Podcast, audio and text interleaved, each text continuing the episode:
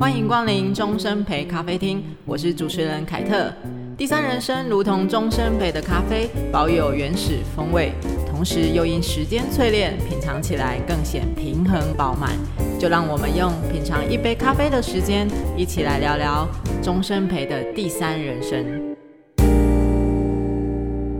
各位听众朋友，大家好，今天我们要来聊聊所谓的第三人生。爱尔兰的成人教育学家凯利先生，他曾经提出所谓“第三人生”的概念。第三人生和第三岁月不一样。他说啊，每个人只只要活得够久，你都会有第三岁月，但不是活得够久的人都会有第三人生。而这两者之间的差别，就是在于说，能不能有再次成长、心境成熟。摆脱世俗的眼光，发展出真正的兴趣，而且能够协助他人、贡献自己，这样才叫做开创第三人生。所以，其实我们常常在讲第三人生这件事情，通常呃，其实先前有一个调查，台湾人会开始思考第三人生，也就是你在职场到了一定的状态的时候，你开始要思考离开职场的下一步是什么。平均大概是会在四十岁的时候会想这件事，但可能那时候还在职场。可是今天我们要邀请到的一位来宾，他就大概差不多是在这个时候开始迈入他的第三人生。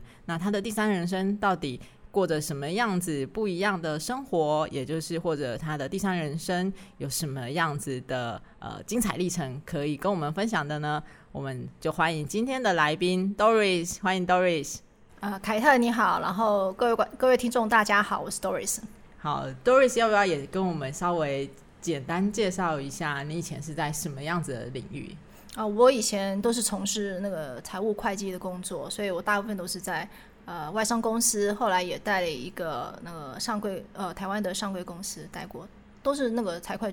那个财会方面的工作。那你的第三人生，我乱讲会不会跟数字很有关？比如写数独？当然没有了。我以前一开始毕业的时候是希望能。能当文青的呢，啊，可是后来就去做了一些很俗气的会计工作。那我现在，呃，从我离开职场之后呢，我终于可以去做完成我年轻的梦想了。哦，所以你的第三人生就开始回到第三的文青人生。对，我就开始回到呃，从事一些译文方面的相关的工作。对，也兴趣啊，也不是说工作，那不像工作。嗯，大概像是有哪一些译文方面的兴趣？啊，像我我自己本身有开一个那个手那个。工作室，然后是在网络商店的。那我是从事那个蕾丝编织的饰品，对，那是我呃离开职场之后，后来自己看书，自己慢慢学的。然后我的第一家网络商店是在 ETSY，然后第二家是在 Pinkoi，它都专门是在卖手作的手作品、手作创作的那个那个平台哦。所以你不是只是发展第三人生的兴趣，哎，你又再度接轨了，不是应该说前面的。对啊，其实我并不想赚钱啊，对我其实我并不想赚钱，只是说，哎，你一直编一直编，然后家里东西不是越来越多吗？对不对？那就堆了很多，我就想啊，那如果开了商店，还可以把多多少少卖出去，不会堆在家里堆太多，因为有有卖出去，你就可以继续做。我的想法是这样，那其实我，诶，并没有想要把它当成赚钱的赚赚钱的工具。所以当初选择编织是用什么什么样子的美材做编织？呃，蕾丝线、蕾丝棉线，对，蕾丝棉线。哦，那当初怎么会选择这个？是以前年轻的时候有其实也并没有，因为我本身很喜欢看书啦。那有一次我就在博客来上面看，就翻翻翻嘛，他的那些网页我就在看书。哎，有我就很偶然的机会发现一个日本的编织书。哦，那时候我就发现，哎，奇怪。因为我以前的想象中编织就是那种属于那种老阿妈在做的那种事情，觉得很很土很呆样。结果后来我看到日本那个编织书，哇，他的那个编织作品怎么这么很漂亮？然后我就啊，原来现在的编织可以做到这样子的程度，我就觉得很有兴趣，所以我就去博客来订了一些书，我就开始来学，然后去买了一些钩针，买了一些线材。刚开始的时候，我做的不是蕾丝，就是一边一般的编织。毛线编织，对毛衣啊，对对对对，那种毛衣啊、披肩啊，然后对围围巾啊，这些这些东西我都编过，手那个手提袋啊，这些我都编过。那编着编着呢，哎，就编出兴趣来了。后来有一次，也是一个很很偶然的机会，我看了一个日本的一个蕾丝编织的书，它那是爱尔兰蕾丝。好，我那时候就想，因为他们其实爱尔兰蕾丝它是应用在那个服装上的，那时候我就觉得，因为它是一个一个花片。就怎么这么漂亮啊？我想说，哎，如果可以把它编来当饰品，变成项链，变成戒指，变成耳环，那该多好！好，我就我就去买了那本书，然后就开始回来学编蕾丝，爱尔兰蕾丝。所以我刚开始是编爱尔兰蕾丝，后来呢，我又又在 偶然的偶然的机会上看到了人家的土耳其蕾丝，我也觉得非常的漂亮，我又去买书回来学。所以就是这样子，然后一步一步一直学学学，然后东西都越增越多，然后技巧都越来越好。我我真的是没想到，就是哦，真的每一个领域都有它。比如说你刚刚讲到，像是我完全听得一头雾水。比如说爱尔兰蕾丝、土耳其蕾丝，这个是指它材料上面的来源，还是织法？哦，它的那个其实织法都是一样的。哦哦，不太一样。爱尔兰蕾丝可能不一样，因为爱爱尔兰蕾丝它里面需要包线，就是他们编出来的图样。那土耳其蕾丝它里面会串珠。哦，所以它会串珠，对，这样子的形态，对对对，叫这个名字。对对对，那爱尔兰蕾丝它其实是没有没有跟珠子一起编的。那我后来其实把这两个通把它融合在一起。那那爱土耳其蕾丝有土耳其蕾丝的钩法，爱尔兰蕾丝有爱尔兰蕾丝的钩法。对，所以你现在什么时间之下，你就会开始做编织？我想编就编啦，有时候手好痒哦，有一阵子没有勾，对，我有时候对哦，手好痒，这边手好痒，我就赶快开始勾一勾，勾一勾，对，就是这样子。那其实因为这个是我的兴趣啦，我并不会说规定我自己一定每天要勾多久的时间，哇，那个那个就不能变兴趣，那个可能就会就变工作。对，这就是我呃，我曾经讲说，其实有时候兴趣哈。没有变成工作，没有变成赚钱的时候，你会非常的愉快。如果你把它当成一种职业，你必须靠它为生的时候，那应该就不太愉快了，因为你就会有那种经济上、生活上的压力。那我就是开心的时候，哎，我想编，我觉得，或是说我要缓和我的情绪的时候，其实越编织越它越要非常的专注，所以你就不太可能去胡思乱想一些有的没有的事情。那那所以你在编织那个那个 moment 是非常安静的，然后但是完全是放空的，你只有。钩针的那个那个什么短针长针怎么就是那些，然后构图你就非常非常专注，然后你就会忘记时间过去。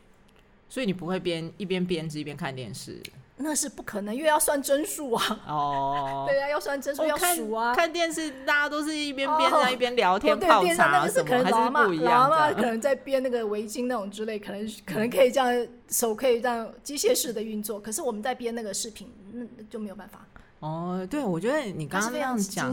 嗯，你刚刚提到说它会给你带来很专注的感受，所以你自己可以跟我们多分享一点，你觉得在编织投入的那一个状态的时候，你那时候的心理感受是什么样子的情境？就是没有其他的事情啊，世界不见了，只有剩下编织，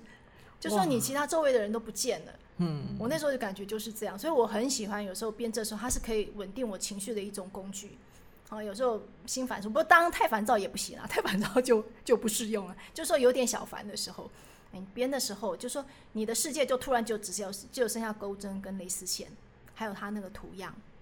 哦，你这让我想起，就是呃，有一个那个科学家，他就有提到说，当我们进入到这样子一个很专注，然后很忘我的状态，他就说这是一个 flow state。这是一种某一种心流的状态哦，这个我倒是不了解。可是我就是可以告诉你，我的那时候心境就变成转变成那样，其他时候其他东西都不存在。然后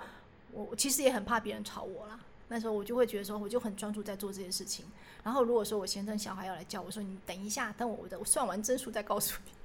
可能就是说，呃，我不太喜欢被打扰。就是在做编织这件事情的时候，对对对对，所以我记得那时候，因为我做的东西还不错嘛，然后就有人要邀我邀请我做去做讲师，然后是开课。那其实这个就跟我当初就不太像，因为我其实就是很 enjoy 这样子的状态，编织时候的状态，自己在创作，然后那种安静无声的感觉。所以我我我不喜欢去授课，外面授课就说啊，你可能还要跟很多人混在一起，然后要要要讲解要干什么，我就觉得。好好好像已经偏离了我对这个创作的这种那种呃热爱的那种感受，所以我就通常我都没有去。对，讲到这种感受，我就想要，其实刚好这几个月有一个比较有趣的新闻是，像前阵子才刚结束的奥运，然后一个跳水王，英国的跳水金牌 Tom Kelly 嘛，哎，Tom Daley，他的状态就是他自己在就是没有在旁场边观赛或没事的时候就开始编织。然后就那时候引起大家一阵骚动，想说怎么会就是坐在跳水台旁边，然后这么吵情况下，他自己有讲到说，其实，在不管什么样的环境，编织都会为他带来很稳定的感受。对对对，然后我就觉得太神奇了，这件事情，像我可能就没办法。这件事是真的，不是神奇，这是真的，它是可以稳定情绪的。因为因为你就其实，因为人的大脑有时候，当你没有给他事情做的时候，没有把他绑住的时候，他就会那种呃满天的飞舞，对，乱那个叫什么天马行空的乱想。对，那如果说你有一件事情让他去有重心去 focus 的时候，他其实就会很专注做那件事情，然后其他事情都不见了。嗯，哇，听起来，我相信如果听众朋友你也对于编织有兴趣，或者是其实你也在做编织，在日常生活当中在从事编织，但是被呃，不当一回事的时候，听到 Doris 的分享，你应该就可以说，没有编织真的可以为人的心神带来镇定的效果。这样，其实我是觉得，其实很多艺文活动基本上都可以。像我一个同学，他在学绘画，他绘画的也可以有这样的状态。都当他很专注的，尤其他在做一些工笔画的时候，他会非常非常的专注在画。就是画动物，不是有一根一根的毛发吗？哦，他一根一根的毛发在那里雕琢的时候。他就整个忘我，因为他要画那个几千几万根的毛发，那个猫身上的毛的时候，他说他整个忘记世界。哇，真的又是一个心流，又是一个心流。所以应该是说，呃，从事你有兴趣的项目，然后非常的专注去做，它其实是一个稳定情绪一个很好的方法。嗯，哦，你这一点真的是也讲出了，其实在研究老年的神经科学家，他们也是提到这件事。呃，尤其是大家会说啊，那参加很多活动可以预防认知衰退啊，或者什么。可是他其实有特别讲到一个，就是太过于休闲的活动，那是放松。可是有时候，就像我觉得 Doris 刚刚其实可能已经点破了脑科学的一些奥秘，就是你有太多的思绪是也很好，可是有些时候你要把它收回来，但你得透过某些媒介。所以那个科学家有讲到说，你要长时间并且。固定形态的去从事可以专注的活动，对，而不是只是单纯休闲。休闲是一回事，休闲也很重要，是，只是可专注的活动，它还能够帮你的心智去做锻炼。没错，没错。对，那除了编织之外，你平常就是还有什么样子的，在你的第三人生当中推荐的活动或者是嗜好吗？哦，像我有时候啊，因为生活总是需要调剂的嘛，那我们有时候就会出去看一些艺文活动，好看戏剧。其实我还。呃，蛮喜欢看戏剧的，而且舞台剧之类的。我记得我第一次看舞台剧是那个很多年前了哈，我们这年纪比较大，贴都比较多年前了。赖声川的那个《暗恋桃花源》，那是我第一次看舞台剧，然后之后就觉得被那个震撼到，然后之后我就常常会去看一些舞台剧。我记得有一年，呃，好像是二零零八、二零零七吧，那时候那个金枝演社他在那个淡水的护卫炮台有一出戏叫《山海经》。那时候我就觉得说，啊，这真是一个很很不一样的那种舞台剧，因为首先它不是在它不是在室内，它是在户外。好，那当然我们要调剂生活，就是要找一个跟平常生活完全不一样的嘛，对不对？所以我们那时候到沪尾炮台，我第一次去沪尾炮台，然后那时候是晚上，他那个演的那个《山海经》，它其实它里面就有四段吧，四呃四个四个段落，大概有有提到夸父追日啊，然后那个精卫填海啊，还有讲到那个什么。好像一个刑天真神吧，大概都类似像这样子的《山海经》里面的故事。重点是因为他的那个场景啊，他那个整个舞台布置非常的诡谲，然后那个气氛，然后晚风这样吹着吹着，然后那个灯光打着有点阴暗，然后你就可以感觉到啊，远古时害，远古时候盘古开天那种感觉，就整个那个那个舞台剧那气氛是非常不一样的。然后到现在我都还可以记得，我我还我儿子还常常提，我妈妈当初那个风息就是那种。那个《山海经》里面的怪物嘛，我儿子到现在都还记得。看多少年前，十几年前，他还记得那个风息那个样子。对，所以我就觉得有时候像舞台剧这种东西哦，你也是会在那个 moment 你就陷入当时那个情境，其实可以跳脱你跳脱你既往的一些生活的模式，哦，那你生活就会有一些崭新不一样的感觉。我觉得这是蛮不错的，对，就是一些休闲活动。你你这样跨也跨很大，赖声川到金枝演社啊，金枝演社我看过他很多戏啊。原因以前刚开始第一次看金枝演社是去看他，因为他是台语的嘛。对、啊。那我又又因为我对台语不是那么行，可是你就会觉得，哎，那个虽然是不行，你还是很想去接触他，了了解他。他那个《山海经》当初他在演的时候，他是用河洛语发音的。嗯。对，所以哎，说起来我不是听得太懂，可是他因为他有字幕，是还可以。但是就是那个氛围，对那个氛围让你还是对对对，那个氛围，它主要它是它的那个那个演出的地点是在户外，你整个是跟大自然接触的，嗯，对，然后有晚风，那是因为它四月嘛，所以是早春的时候，所以也蛮凉的，然后晚上黑漆漆的，然后灯光一打，然后里面你知道《山海经》嘛，就是中国的妖怪志嘛，其实就是你一大堆怪物嘛，对不对？所以它的那个造型啊、服装，其实是非常非常令人到现在都还蛮难忘的。那像这样子，你你你喜欢看戏剧，你自己有想过要去演吗？没有，为什么？哎呦，这个就尴尬了，因为我就我觉得自己觉得我好像没有那个方面的那种，我也不知道，我就觉得好像不太敢，所以就看戏就好，看戏就好。那对啊，像像戏剧这种东西，我都觉得非常不错，对，可以调剂一下身心。嗯让你转换一下不同的场景，对，就是虽然不一定要演，但是去看一看，感受一下，欣赏一下。虽然我们也不是艺术家，也不是表演家，可是你可以欣赏别人的艺术，欣赏别人的表演。对啊，而且很好，像刚刚那样讲，他其实就有深入到你，甚至你儿子，对他那时候应该还很小，他很小，他吓坏了，还记得，他应该是被那个场景震撼到。嗯，对，我觉得他被那个场景震撼到。对，就是好的，嗯，应该说对你有意义的。呃，艺术赏析其实也是一种在第三人生对你可以做的事情，对对对，因为毕竟不会说整天都过着一成不变的日子嘛，有时候我也会觉得烦，嗯，那至少你生活中会有注入一些不一样的元素，我是觉得这样是在调剂生活上蛮好的，戏剧啊、戏曲啊，像因为我父亲以前小时候，我说跟我父亲去看，因为我父亲是外省人，所以他会有一些看京戏嘛，对啊，所以我也会以前也会去看京戏，对。哇，真的涉涉猎很广哎，就比较呃，因为可是京戏是你本身比较熟悉的东西哦。因为小时候我爸爸就会看，爸爸会看京戏，会看豫剧，对，所以那个是你比较本身就比较熟悉的，所以反而是这种不同的语言，好像那种河洛语的，或者说用南语发音的这种这种戏剧，是我们比较不太常接触到的。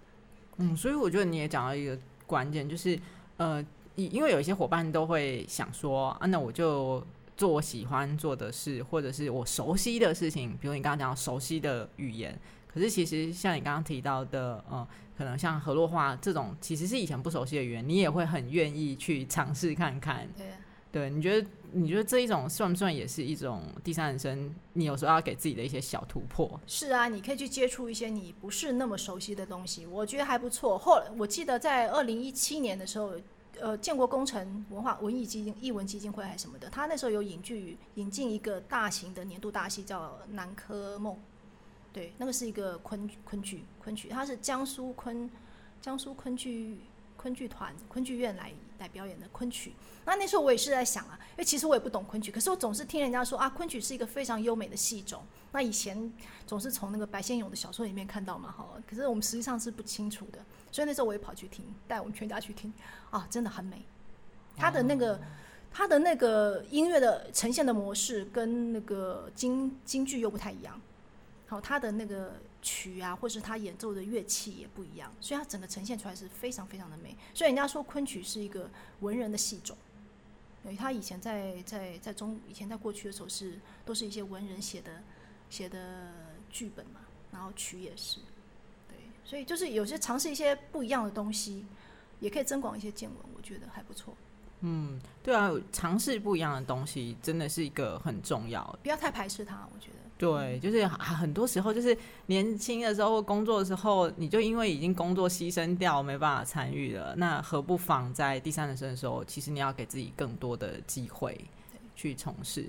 那你除了戏剧之外，你还有什么样子的？关于艺文上面，作为你生活调剂，对，还会去看画展，看画展的画展，对对对，画展我也会去看。可是因为画展，我就比较没有说很特别去 focus 哪一些画家啦。我只是有时候哎，觉得好像看起来还不错，看他的那个文宣推广的时候，好像感觉那画还不错，我就会去。那我 我再分享一个好了，因为我那时候是无意间看到的。那时候有一天吧，好像我那因为之前我父亲因为重病嘛，所以我在照顾他。几年前啊，那时候我父亲还没过世的时候，我在照顾他，心情不是很好啦，因为照顾重病的人嘛，总是常常很大压力。后来那一天呢，我就本来我应该照顾完父亲之后要回家的，我那时候就立上立刻搭上公车到了呃台北，然后我就想，我原本是想要去植物园逛一逛的，后来走着走着啊，就走到那个植物园历史博物馆，他那时候还没有修馆，还没有在整修。走进去之后，我就看到一个展览，我印象很深。那个那个画家叫董小慧，他的个人展。因为他他的那个题材是，因为他他的题材是专门为他自己他住的地方，他他是住以前的旧的那个日日本日本的那个宿舍，啊，那种那种大宅院的日本宿舍，它里面院子里面种了很多的花花草草，所以他是拿他那些花花草草来作画，所以他画的都是一些静物。可是我也不知道，那时候我看到那些静物，可能因为我以前也是在眷村长大的，可是我们不是日式的眷村了哈。眷村长他那种我们也有院子，那他他的画风是非常的简洁，然后感觉我我觉得很少一个画家能够把那个画安静的那个氛围画在画里面。可是我从他的画我看到了“安静”两个字哦，所以我觉得那个当下我那时候的感觉，一方面我的记忆也回到以前眷村小时候的生活方式哦，还有那些生活的场景，然后又。突然又被那个安静的那种那种氛围，就是好像感动住，然后觉得说：“哎呀，其实世界也没这么难嘛，哈，痛苦的事总是会过去的嘛。”就好像就有一种那种平静的感觉。所以那今天逛完画廊之后回去哦，心情就好很多，就整个好很多，就好像有一种 啊松了一口气那种感觉，觉得哎，再糟糕的事也会过去，也会过去，也也还是会恢恢复常态这样子。嗯，所以其实真的是呃。有时候大家可能会想说，艺术文化这种事情一定是日子过得太平、太太安稳，然后太闲的人才会去从事。其实我也觉得，其实艺术文化，不管是刚刚 Doris 讲，从编织也好，戏剧到你刚刚说，因为呃照顾爸爸的阶段，然后意外的看了一个画展，我觉得那都是在你当下那个时刻，